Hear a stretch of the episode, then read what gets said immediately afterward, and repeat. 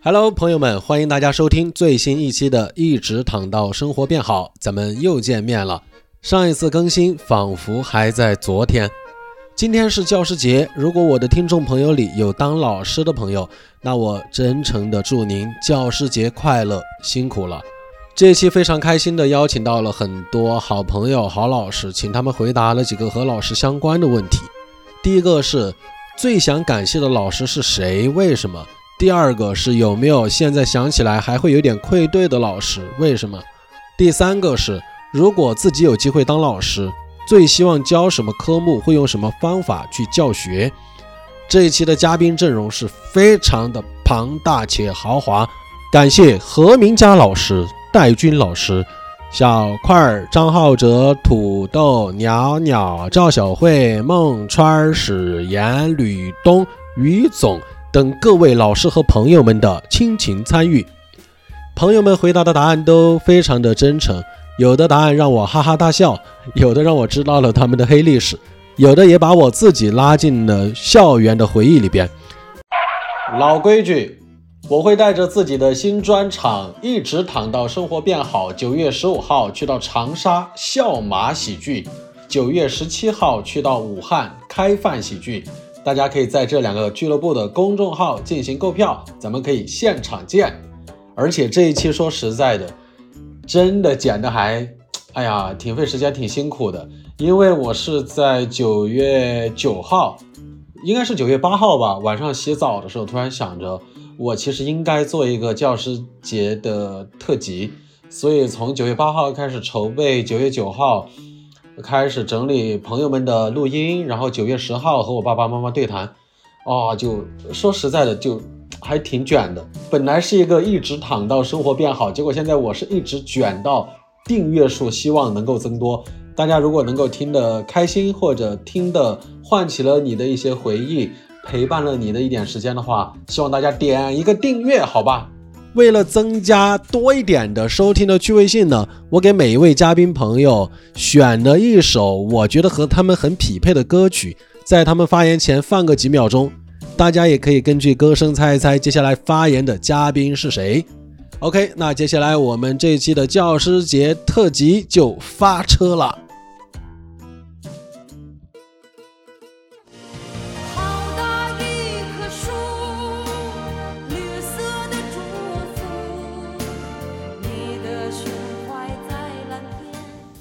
有我的啊，大家好，我是张浩哲，张浩哲是我，非常感谢浩哥，然后邀请我来回答这几个问题啊。第一个，最想感谢哪位老师？嗯，我这有点不一样，我我我非常想感谢易中天老师，啊，我非常感谢他在百家讲坛上的精彩表现，然后我非常想感谢他，呃，因为他在历史学上的渊博知识和非常出色的幽默感。啊，他可以说是我在历史和喜剧这两个门类上的启蒙之一吧。对，然后这两个事情也是我现在非常喜欢的事情啊，所以说我非常想感谢易中天老师啊，希望易老师呃长命百岁啊，长命百岁。然后第二个，有没有哪位老师现在想起来有些愧对？呃，没有啊，没有，我比较坦荡。然后。三，如果有机会当老师，希望教什么科目？我其实，我其实我当过老师，我在我在留学机构当过两年的数学老师啊。但如果可以教点别的，我我有个梦想，我特别想在大学里当历史学教授啊。我其实我大学辅修过历史，但是因为自己这个能力确实不足，然后就没有办法继续深造下去吧。对，但是我特别想当一个历史老师，因为我觉得历史。历史老师特别有魅力，然后如果我可以教的话，我希望可以什么在什么大一上、大一下这两个学期做一些教一些通史，什么什么什么做一些什么什么通世界通史的通识教育，我觉得特别酷。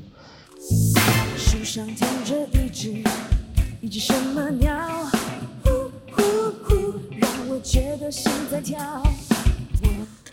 大家好，我是鸟鸟，我最想感谢的是。小学五六年级的语文老师马老师，因为那时候我只有语文成绩好，其他科目都挺一般的。但马老师让我当了语文课代表，提升了我的自信，然后我对自己有了更多要求，然后其他科目的成绩慢慢也提升上来了。我还是很感谢他的鼓励的。之后我学习上遇到很多困难，都是凭借那时候对自己的信念而坚持下来的。有没有哪位老师是现在想起来还有点愧对的？为什么？呃。是我所有的数学、物理、化学老师吧，我感觉好像确实自己的成绩一直比较中等，但怎么说呢？成绩中等又不太找事儿的学生，好像一直跟老师的交流也比较少，所以可能也谈不上愧对。但我确实这些科目的成绩一直都比较一般。如果自己有机会当老师，希望教什么科目，会用什么方法去教学？如果自己有机会当老师，我会希望教语文和英语，因为这两个我相对来说觉得，呃，背教案对我来说会简单一些，而且我觉得语言是通往知识和艺术比较根本的道路，而且也能最简单的给人带来美的感受，而且我觉得学了更多语言之后，人会变得更宽容一些，对世界有更多好奇。啊，如果学生能在我的影响下有这种令他们感到快乐的思维的话，我也会很有成就感。我会用什么方法去教学？我会像我曾经的英语老师一样，给他们看很多经典的电影片段。这样的话就一箭双雕。一方面我上课也比较轻松，他们上的也很有意思；另一方面我就会变成他们眼里特别有趣的老师，他们就会盼着见到我。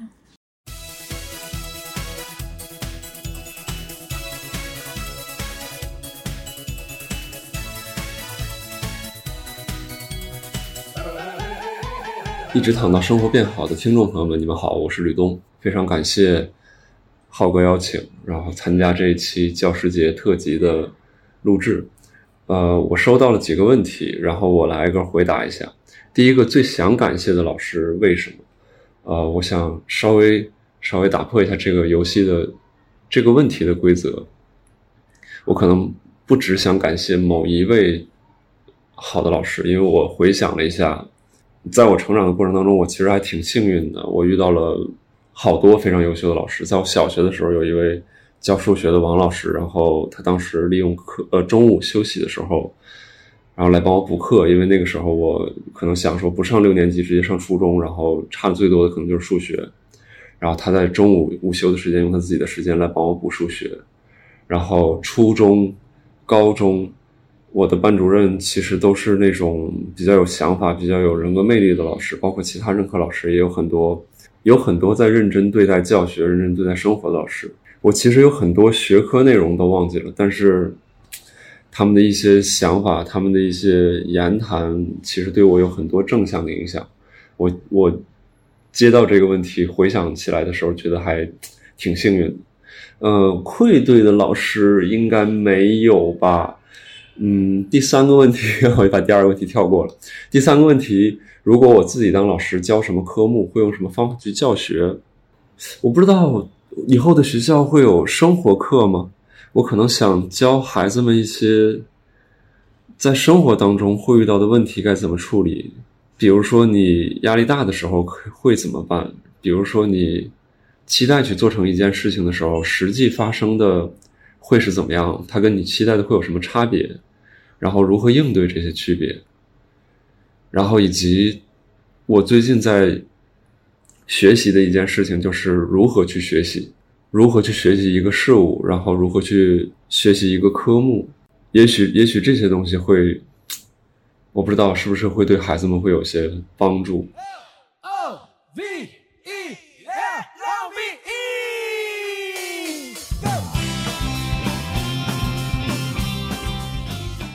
大家好，我是赵小慧。教师节到了，贾老师也给我布置了四个作业，我来完成一下。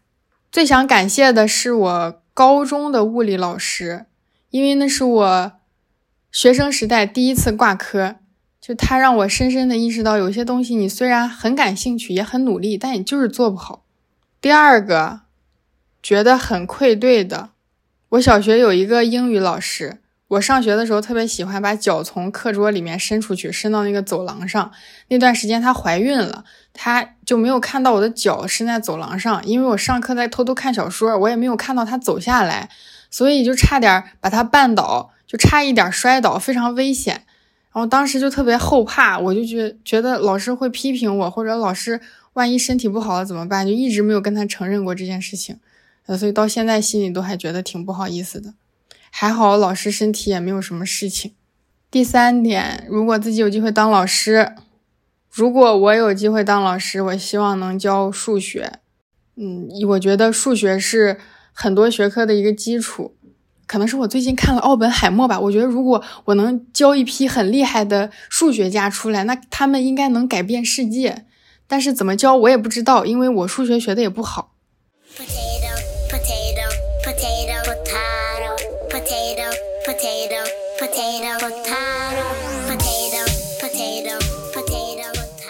大家好，我是土豆。呃，最想感谢呢，在高中阶段，呃，给我做艺术培训的这个岳老师，因为我文化课成绩太差了，所以老师说在学校里面没有获得过什么赞誉，这都是被批评。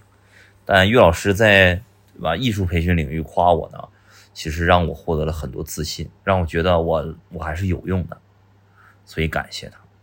当然，每一位老师啊都很伟大啊，我感谢每一个老师。啊，哪位老师现在想起来有点愧疚，是我高中物理老师，因为我其他科目起码很多都能及格嘛，我唯有这个物理啊高考十八分，我我觉得特别对不起他。你说他教我三年，我打十八分，他不教啊，他不教我，我实话选择题也能得个十二分。他三年，他每年给我提高两分，相信这对他事业是一个打击啊。有机会当老师，我就当音乐老师，因为音乐啊是沟通的桥梁，对不对？这样可以少和学生说话。俺们这嘎都是东北人，俺们这嘎特产高丽参，俺们这嘎猪肉炖粉条。最后一遍了，再录不好也就这样了。大家好，我是脱口秀演员史岩，也是著名播客。这是干啥的？FM 的主播，我最喜欢的老师是我小学的第一个语文老师，他叫刘秋梅，他上课可有意思了。我记得上小学二年级的时候，他给我们讲了一个字儿，就是柳絮的絮字儿。他当时是这么给我们讲的，他说柳絮就是柳树的孩子，他说柳树的孩子在春天里，嗯。会飞到别的地方，然后飞到别的地方，然后它也会长成一棵柳树。我当时就觉得这个世界可神奇了啊！那么那么高的柳树是从那么大点儿长出来的呀？其实柳絮，柳絮在我们东北有一个学名叫柳树毛子，一到春天的时候就可那飞。那他如果不说柳絮是柳树的孩子，我以为那个柳树毛子就纯是柳树的分泌物呢。然后那天快下课的时候，他跟我们说：“他说小朋友们，要不然今天我们就比一比，看哪个小朋友能抓住柳树的孩子。”哎呀，那天下课的时候，每一节课下课，包括中午吃完饭之后，我一直都在操场上瞎跑。我就想抓一个，我就想抓一个柳絮，想抓一个柳树的孩子。但我跑得慢，我也没抓着。其实我们辽西那边儿，一到春天的时候风可大了，然后就因为它挨着张武嘛，挨着内蒙那边，所以沙子也特别大。我平时 我都是一个不怎么喜欢动的一个孩子。然后那天就跑的可开心了，因为我在那个风里头跑的时候，我是有目标的，我是在追那个 柳树的孩子，嗯，反正也没抓着吧。但是那天下午，我们班有一个女生，她抓着一个，她抓着一个可老大的一个柳絮，就是能有我手心那么大。完了，她把那个柳絮，嗯，交给老师的时候。老师其实我们现在，我现在作为一个成年人，我就想，就说，老师他还是一个成年人，他啥没见过呀？但是那天刘老师他的表情就特别特别的震惊，特别的惊讶，然后又很欣喜，就是好像看见宝贝了一样。他就拿着那个大柳树毛子，他就跟我们全班同学说：“他说哇。”这个柳絮好大呀！刘老师从来都没见过这么大的柳絮。你 就跟我们班那个女生说：“他说你居然抓住了柳絮的祖宗。”然后他就像捧着一个宝贝一样，他小心翼翼的把那个把那团柳絮放到了我们班的那个展示柜里。完了。嗯，又从那个展示柜里拿出了一本新的田字格，奖励给了这个女生。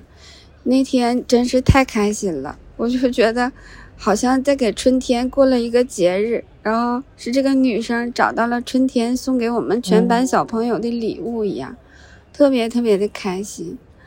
嗯，其实三十多年过去了，我们都已经长大成人了。我们都变成了一些无聊的大人，就是我身边的很多人，由于我们 人到中年，这个体力现在免疫力也不太行了，是吧？一到春天的时候，什么有花粉啦，空气里头有花粉、有毛毛了，就会犯那个鼻炎啥的。但是我一看到柳絮，我就老能想起那天我们这帮小孩儿 在操场上粘毛毛的故事。嗯，就是我觉得那是一个特别浪漫的一幅画，就是一群小孩儿在春天里追着风跑，然后那个画里头，我我可以给他画上画上很多很多的，嗯。柳絮、柳柳树毛的，嗯嗯，就是这么多年过去了，刘秋梅其实一直都是我 QQ 密保问题的答案。前年的时候，我加上了嗯刘老师的微信，他总发朋友圈，他在我朋友圈里头天天晚上跟着合唱队唱歌，完了每隔一段时间。他就出去旅游，他游山玩水的，完了整五颜六色的那个纱巾，嗯，跟姐妹们合影。真的，我觉得，嗯嗯，虽然现在已经不教我了，但是我有的时候想，我我将来也想像他一样，就是在我六十岁的时候，能成为一个。快乐的小老太太，嗯，在这里也祝刘秋梅老师身体健康，然后节日快乐，祝她天天开心。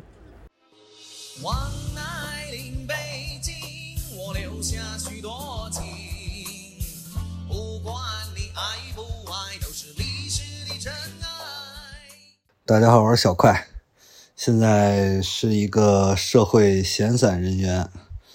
今天我来回答一下贾浩这个教师节特辑的问题啊！我先把这个问题找到。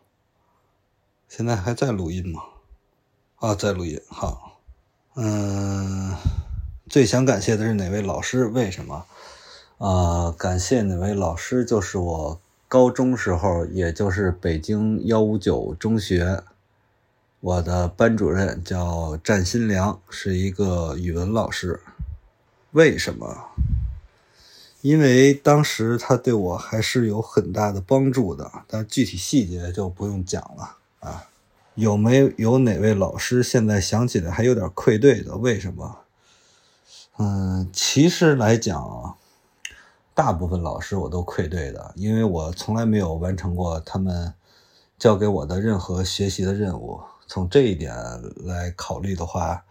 呃，基本上都应该愧对，但其实也没什么可愧对的。他们教了学不学是我的事儿嘛，对吧？我不知道有没有影响他们的奖金什么之类的，但如果影响了，那是有点不合适了。嗯，还有，如果自己有机会当老师，希望教什么科目，会用什么方法去教学？嗯，我可能不太有机会去当老师了，我也不想当老师，我也用什么方法去教学，我还真不知道，我从来没想过这个问题。首先学我自己就不太学，不太会会会学习，更别说教了。你听我说话像一诺，就知道老家是山东。大家好，我是脱口秀演员孟川。最感谢的老师就是当年训练营的史岩老师，因为如果不是他当时做效果的训练营，那我应该现在还在济南上班。愧对的老师应该就是我大学的高数老师，那时候真的能感觉到老师很想教会我，但是我的能力确实达不到。如果我自己有机会当老师的话，希望教脱口秀吧，就按山东高考的训练方法教脱口秀。感觉那套方法下来，至少能靠脱口秀吃上饭。生活它就是这么怪，老天常把玩笑开。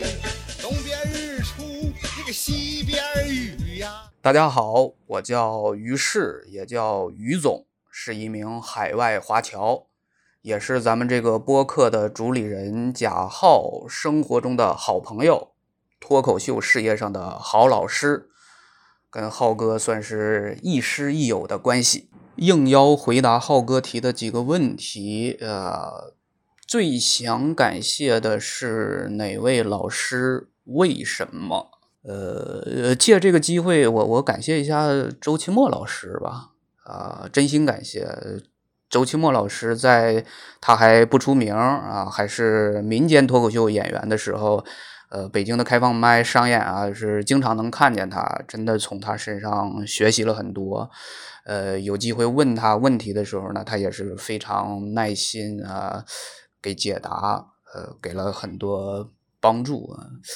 嗯，我我谢谢他。有没有哪位老师是现在想起来还有点愧对的？没有。于总一生坦坦荡荡。仰不愧于天，俯不作于人，没有愧对任何人。如果自己有机会当老师，希望教什么科目？呃，这个不用如果啊，我我就当过老师，在大凉山里当过半年的老师，啥科目都教。呃，因为就我一个老师嘛。呃，用什么方法教我？我记得当时。呃，还有争论啊，是搞这个素质教育还是应试教育？呃，我当时的理念是应试教育，因为没有选择，呃，我搞不了素质教育，我就我就没素质啊，就没有没有专业的训练嘛，啊，但是我是经受过多年的应试教育，在这方面还是有经验的，学生成绩我记得提的也是非常的明显啊。我我还挺有成就感。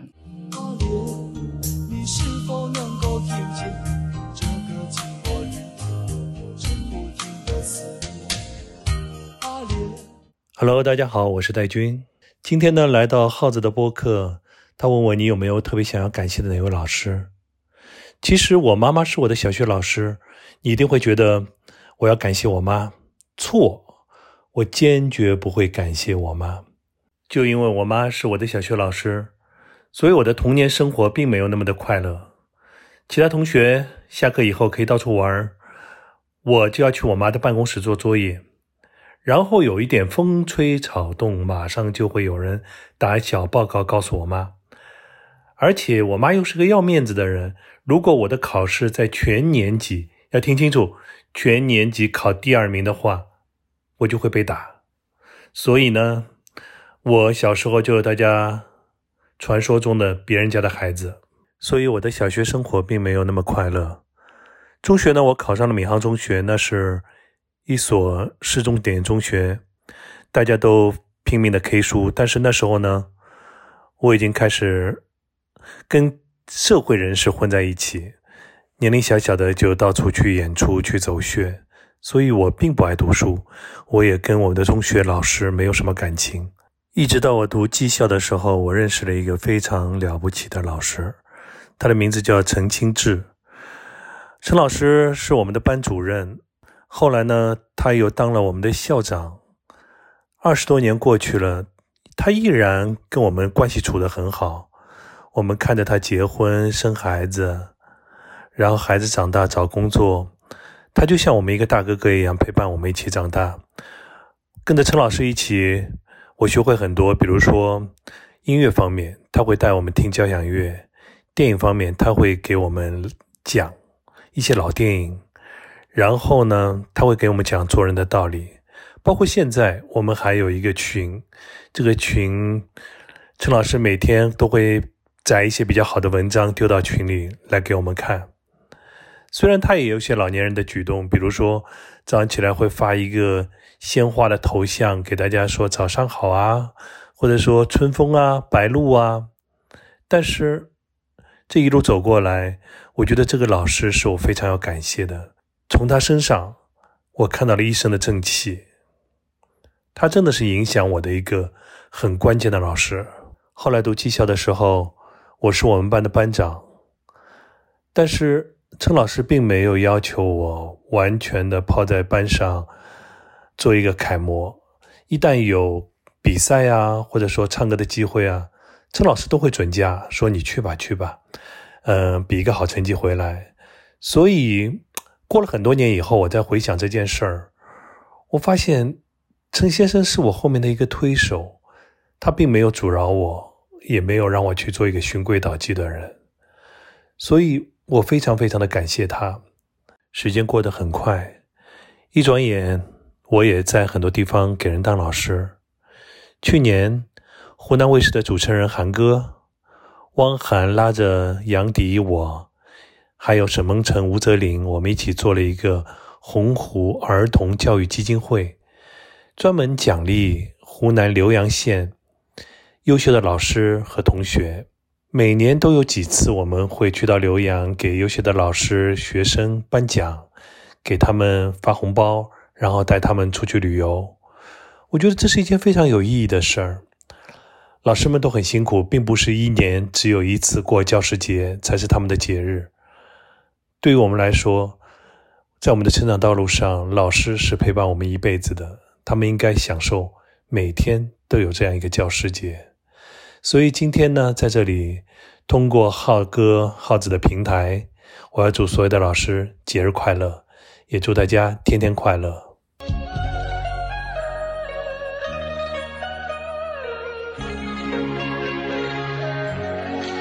大家好，我是来自陕西师范大学新闻与传播学院播音主持系的教师何明佳，我是一名从教三十多年的老教师了。每年在教师节，我们总是会想起无数个教过自己的老师。说实在的，一下子还想不起来哪一个老师带给我了一个巨大的影响。我其实想到的更多的是一种教师群体的形象。在我的老家青海，因为地理条件比较差，所以我觉得在我成长的最关键的初中、中专。老师们身上的这种坚韧不拔、顽强的生存下去的这种意识呢，和精神呢，带给我影响非常大。如果真要说其中呢有一位老师的话，那是我的班主任数学老师马老师。他性格非常的坚韧，虽然表面上呢是比较的温柔的，但是能感受到他内心的那种强大的。对于生命，或者是对于专业，还有对于教育、对学生的这种爱，马老师教我是八九年，已经过去了三十多年了。但是呢，他和我相处的所有的情景呢是历历在目。说要是愧对的话，我也觉得挺愧对他的，因为当时不懂事儿，也在他的手底下，呃，犯了很多的错误，比如说欺骗他呀，或者试图用一些手段呢。获得他的所谓的好评，现在想来真的是没有任何必要。我们每个人呢，实实在在的去做事儿，这就是最对老师、对教育最好的一个回答。我现在呢，本身就是一名大学老师，我是教新闻传媒的。如果让我重新选择的话，我非常喜欢去幼儿园或者是中小学，因为这是一个人成长的最关键的阶段。在这个阶段呢，老师对于学生的影响是非常巨大的。言传身教注定是大于知识的传授的，可能教的知识呢，在时间的推进过程当中呢，内化到了自己的身上。但是呢，言传身教带给一个学生的影响一定是巨大的，甚至呢，我们成年了之后，或者了年长了之后啊，就会发现很多的性格或者行为习惯呢，都是由这个老师当年他的言传身教带给我们的。这种潜移默化的影响呢，也是我今天呢在给我的学生进行教学的时候最核心的一个理念。最想对老师这个群体说的一句话就是：这是一个需要奉献。并且是甘于奉献的职业。既然选择了，我们就要非常冷静的、甘于寂寞的，要知道这是一个奉献一辈子的，并且是一个问心无愧需要去做的事情。所以，我们好好的对待每一个需要成长和变化的灵魂。每一个学生呢，在老师面前改造或者是进行变化，这个过程是非常迷人的。我们应该努力的去。让自己变得更称职，更加的合格。本来这一期节目结束在这里挺好的，但我想着我家也有两位老师，对我爸我妈都是老师。以往每一年教师节的话，我可能发一条信息给他们，祝他们教师节快乐就结束了。说实在的，有一点敷衍。今年我希望能够稍微换一下形式啊。嗯，希望给他们做一个小的访谈，问一下他们我一直以来想问的一些问题。呃，当然也第一次这样和自己的父母交流，呃，彼此都会有一点生涩或者拘谨，而且他们也是用的四川普通话，呃，很可爱。希望大家听着看。谈普通话没四川话，谈四川谈普通话是吧？川普川普嘛。好，我是王老师，从教三十五年，然后主要是教语文、美术还有视频，然后这个三十多年来一直担任这个班主任的工作。你好，你好，我是贾老师，我从教已经三十八年，主教初中语文，呃，这个初中数学，呃，历任。这个班主任工作。往年的教师节，两位一般是怎么过的呢？教师节这这些就是，呃，走走一些人户，呃，串门儿，或者说，呃，逛超市，呃，主主要是这样一些。我这两天我还走了几个家访，感觉很充实，很开心快乐。哦，教师节走家访啊，那那个学生不会比较紧张吗？没有什么紧张，我们都跟学生的关系很融洽的，家长也挺开心的。那我也帮学生们问一下啊，就是两位当了三十多年的老师，很多学生也想知道，就是为什么每一次老师都可以悄悄的出现在那个教室外的窗户边啊？这个主要是关心学生的呃学习动向，如果发现他们有什么问题，好及时的。给予纠正，或者说跟他进行思想交流沟通，没有什么不不是说像这个猫捉老鼠一样，不是这样。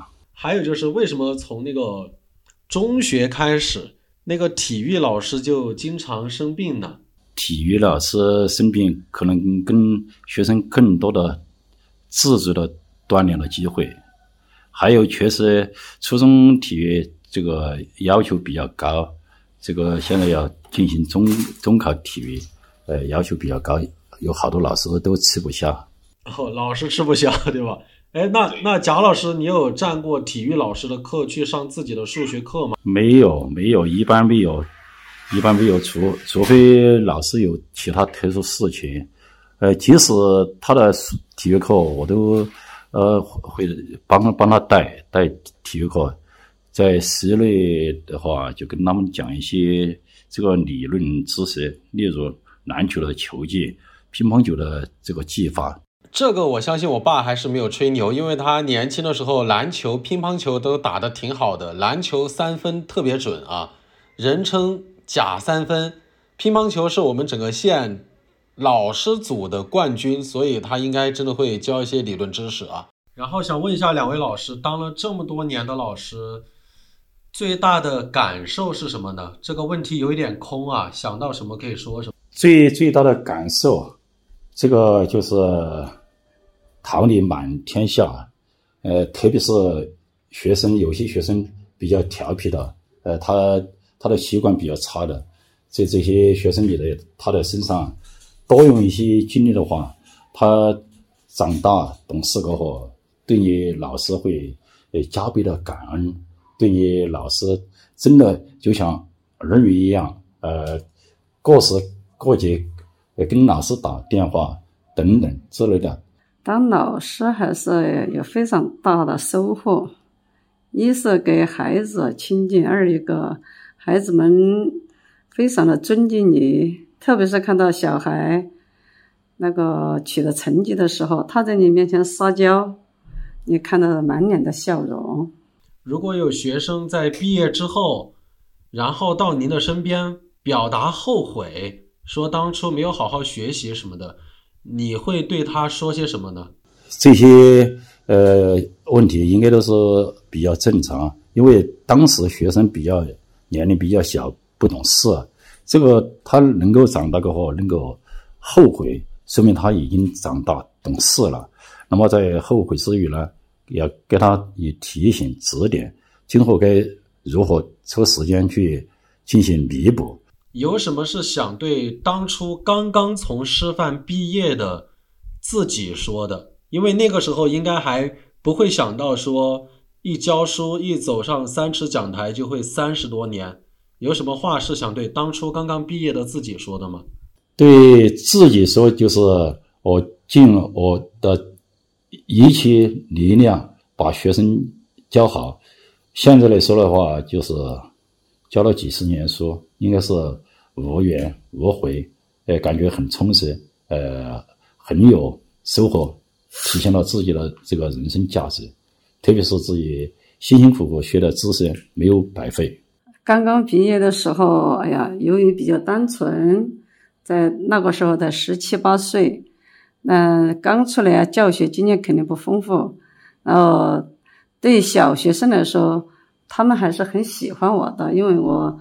能歌善舞，他也会教他们的美术，他们也非常喜欢。然后孩子们也得到了充分的锻炼。然后最后有一个私人的问题想问一下啊，就是两位作为老师，也是我的爸爸妈妈。就是当时我初中二年级的时候，有段时间成绩不是特别差嘛，就感觉那个高中都快考不上了。